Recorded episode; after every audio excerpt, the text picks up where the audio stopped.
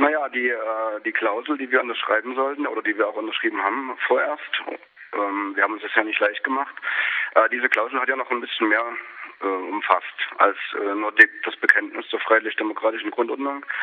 Es war äh, unter anderem gefordert, dass wir unsere künftigen Partnerinnen, unsere Referentin, ja, und die ganzen Vereine, mit denen wir zusammenarbeiten, dass wir die vom Verfassungsschutz auf ihre äh, Rechtstreue sozusagen prüfen sollten. Also das war nicht eine Bindung nur an uns, sondern auch für alle künftigen Zusammenarbeiten. Und darüber hinaus, ähm, ja, sollten wir also auch nicht den Anschein erwecken, also so steht das da drin, also wir dürfen auch nicht den Anschein erwecken, als ob wir ähm, immaterielle oder in materiellen Weise extremistische Strukturen äh, unterstützen. Und das fanden wir äh, ging uns eindeutig zu weit und das konnten wir nur ablehnen. Mhm. Äh, wie muss man sich denn das erstmal so überhaupt rein formal vorstellen, äh, das mit dem Bekenntnis? Also wie sollte das ablaufen, die Unterzeichnung und so weiter? Naja, es war ja so, also das ist diesen Förderpreis gibt es ja schon sehr lange. Wir finden auch die Zusammenarbeit mit der Amadeo Antonia Stiftung, die da so ein Hauptträger dieses Förderpreises ist, die hat uns immer äh, Spaß gemacht. Wir haben auch in diesem Jahr zusammen schon äh, gearbeitet zu den Aktionswochen gegen Antisemitismus. Und es war bisher ähm, ja nicht Usus, dass es dieses, diese Klausel zu unterschreiben gab. Also im letzten Jahr war ja Preisträger ein Roter Stern Leipzig und da gab es eben diese Erklärung zu unterschreiben noch gar nicht.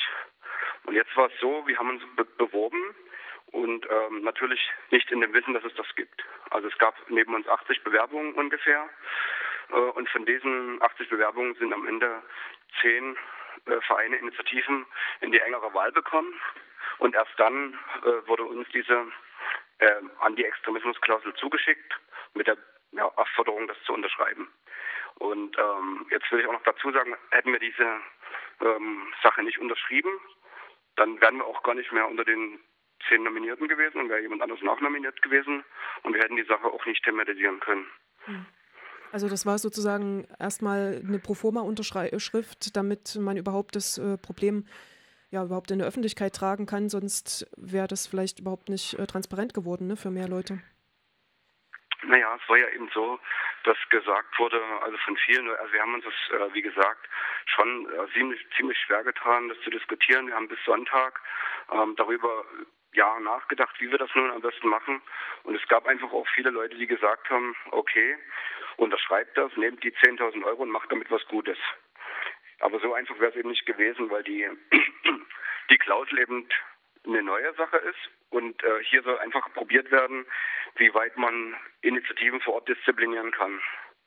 Und das hätte im Endeffekt bedeutet, vermutlich, wenn unser Verein also in, im nächsten Jahr die Blockaden gegen den Nazi-Aufmarsch in Dresden unterstützt, das wäre eine immaterielle Unterstützung gewesen und aufgrund der, derer hätte man das Geld sozusagen von uns zurückfordern können. Hm. Also gab es da schon auch ganz ähm, äh, ja, weitreichende Überlegungen im Vorhinein. Der, ähm, die Diskussion genau. kann ich mir vorstellen, dass die nicht ganz leicht sind, weil die Vereine ja sowieso ähm, eigentlich um jeden Pfennig ringen, ähm, um irgendwas auf die Beine stellen zu können. Ja. Ähm, habt, ihr habt das, äh, die Erklärung ja dann auch ganz gut lesen können, also euch auch intensiv damit beschäftigt. Äh, gab es denn innerhalb dieser Erklärung äh, in, in irgendeiner Form sowas wie eine Definition des Begriffes Extremismus, was das eigentlich sein soll?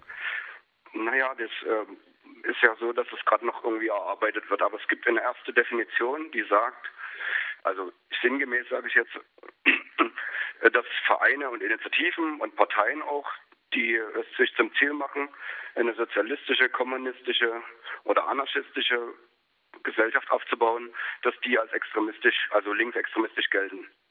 Und äh, da war für uns schon die Frage, ob das jetzt die Naturfreunde betrifft, die, die Sozialismus im Programm haben, oder vielleicht sogar die SPD. Selbst bei denen findet sich das vermutlich. Und äh, das ist einfach alles sehr, naja, sehr vage. Mhm. Und äh, ich weiß auch von einem Bundestagsabgeordneten der Linken, der gegen diese Sache gerade vorgeht und das prüfen lässt. Mhm. Wie waren die Reaktionen ansonsten auf eure Ablehnung von diesem Preis, von dem Preisgeld auch? Ja, sehr positiv. Also wir haben schon viele ähm, gute Rückmeldungen bekommen. Es gibt auch schon Leute, die sagen, okay, die spenden uns dafür irgendwelches Geld.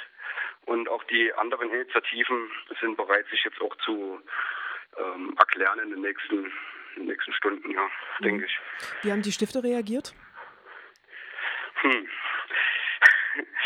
Das ist natürlich äh, schwierig zu sagen. Wir waren ja nicht mit drin, aber wir wissen, dass die Hauptrednerin, die Gesine Schwan, auf das Problem aufmerksam gemacht hat und äh, das auch sehr scharf angesprochen hat.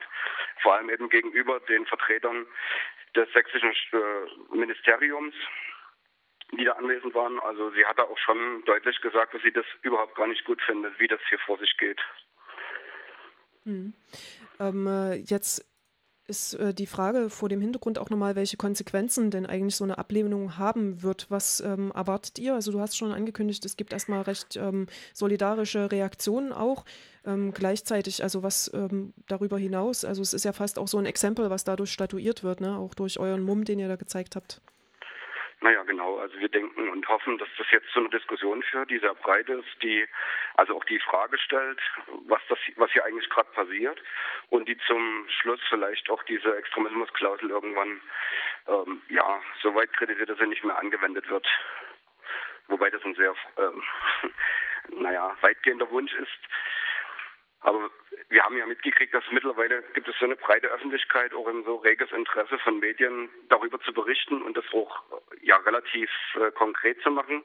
Nicht nur mit Schlagzeilen, sondern auch über das Problem des Begriffs Extremismus, sodass wir glauben, dass es schon einen relativ großen naja, Effekt hat, was wir gemacht haben. Hm.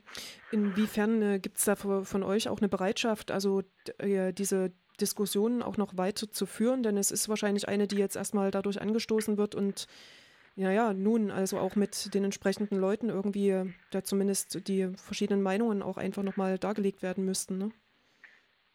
Naja, jetzt kommt es auch darauf an, das Ganze auch nochmal äh, wissenschaftlich aufzulegen. Es gibt ja schon Erklärungen beziehungsweise Äußerungen dazu von, von von Professor Wippermann, der dazu klare Position hat, auch in Leipzig die Initiative gegen jeden Extremismusbegriff, die wir unterstützen.